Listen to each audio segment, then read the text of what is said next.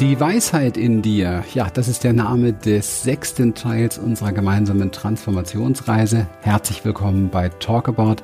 Herzlich willkommen bei deinem Podcast für Bewusstseinsentwicklung. Herzlich willkommen bei Human Essence. Hier ist Christian. Ja, ganz, ganz toll, dass du hier dabei bist, dass du diesen Podcast verfolgst. Wunderbar auch, wenn du diese Transformationsreise hier, diese kleine mit uns machst. Und heute, wie gesagt, der sechste Teil mit dem Titel Die Weisheit in dir.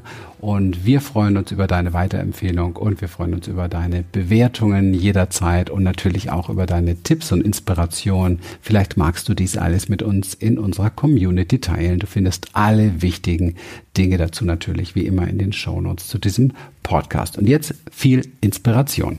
Ja, ich knüpfe mal gerade an das letzte an, was Christian gesagt hat, dass ein großer Bereich von Embodiment ist. Die Frage ist, warum ist es das? Ähm, da geht es ja letztlich darum, wenn wir diese Körperübungen machen, dann denken wir erstmal, wir machen was mit unserem Körper. Ich habe vorhin gesagt, wir machen ja wirklich etwas mit unserem kompletten energetischen Feld. Und je mehr wir damit in Berührung kommen, je mehr wir ein Gefühl dafür kriegen, was es bedeutet, eng zu sein und was es bedeutet, wieder in die Weite zu gehen. Das kann man daran feststellen, wenn man zum Beispiel ähm, eine sehr stressige Situation gehabt hat ähm, wo man einfach merkt, man ist danach erschöpft. Wenn du da in deinen Körper reinspürst, kann ich mir nicht vorstellen, oder du musst es einfach für dich als Experiment mal wirklich machen, kann ich mir persönlich nicht vorstellen, mir geht es auch nicht so. Nach einer stressigen Situation fühle ich mich nicht weit und ausgedehnt und völlig entspannt und kraftvoll, sondern ich fühle mich meistens ziemlich eng und habe eher so Lust, mal duschen zu gehen, das Gefühl, ich muss irgendwie diesen ganzen Stress und diesen ganzen Wahnsinn mal von mir abwaschen oder so.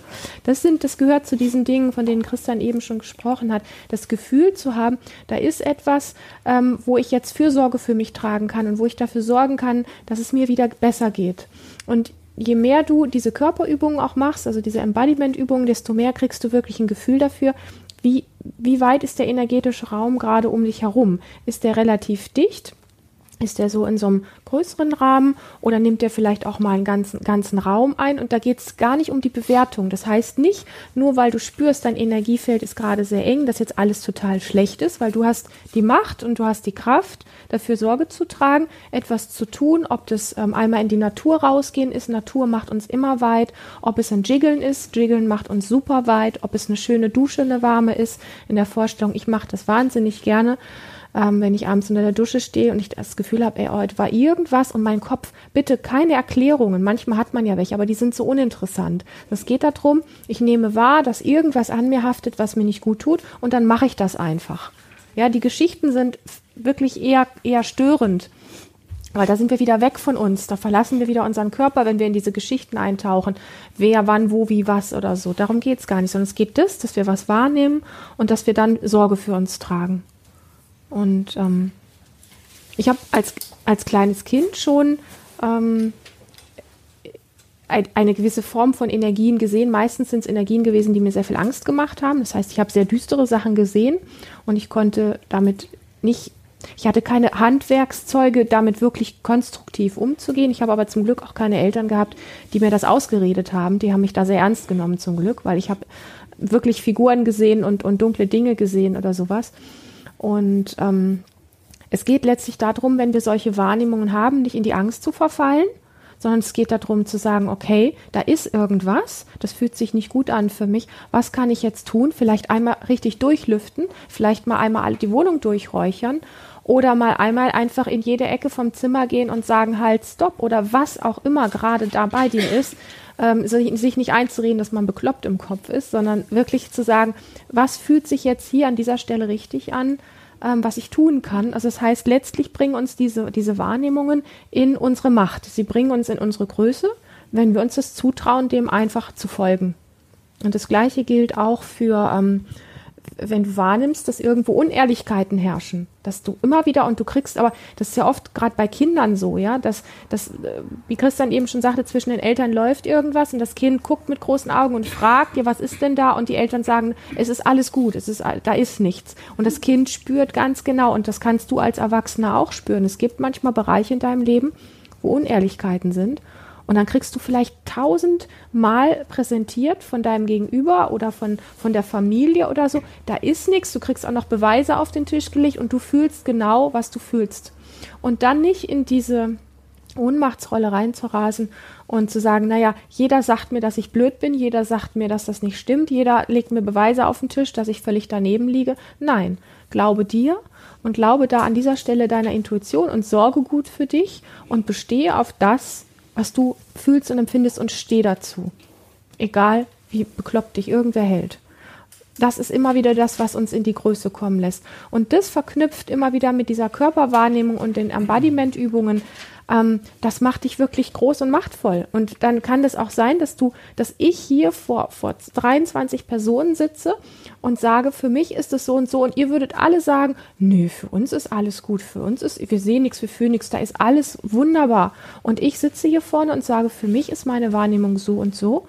Und es macht mir, wenn ich mich kraftvoll fühle, weil ich eine gute Verbindung zu mir habe, macht mir das nichts aus, dass ihr alle anderer Meinung seid und vielleicht sogar noch ähm, mir das Gefühl vermittelt, ihr haltet alle zusammen, weil ihr alle was anderes seht als ich, ja.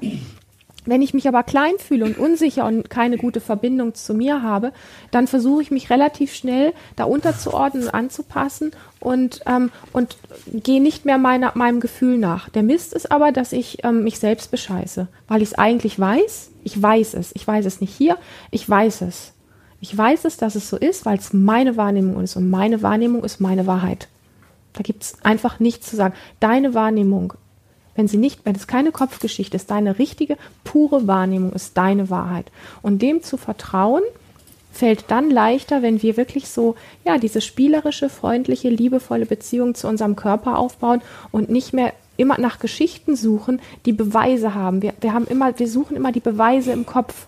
Und da, da hapert es dann, weil das nicht funktionieren kann. Weil diese Form von Intuition nichts in unserem Kopf zu suchen hat und damit auch nicht in Verbindung steht. Unser Kopf kann das nicht, der kann uns das nur zerstören.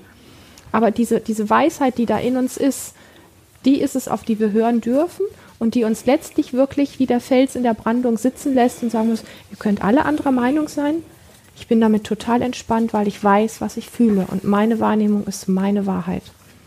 Und das finde ich ist sehr machtvoll. Das ist sehr authentisch. Das ist sehr erhaben. Das ist sehr kraftvoll.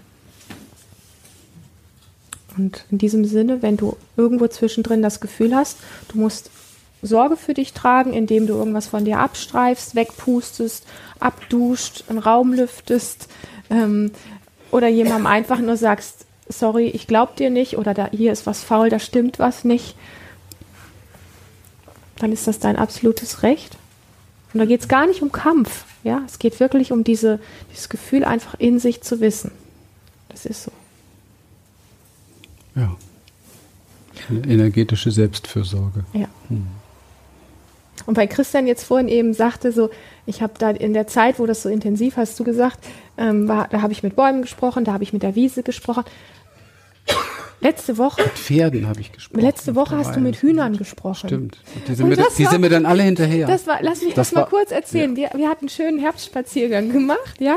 Und ähm, wir haben hier oben da auf dem Berg ist, so, ist so, ein, so ein Bauer, der macht das ganz toll, richtig Biohühner. Das heißt, der hat so einen Elektrozaun, da ist so ein Wagen mit so Solarplatten, da wohnen die dann drin und die dürfen wirklich im Dreck wühlen, die Hühner. Eine ganze große Herde Hühner ist da.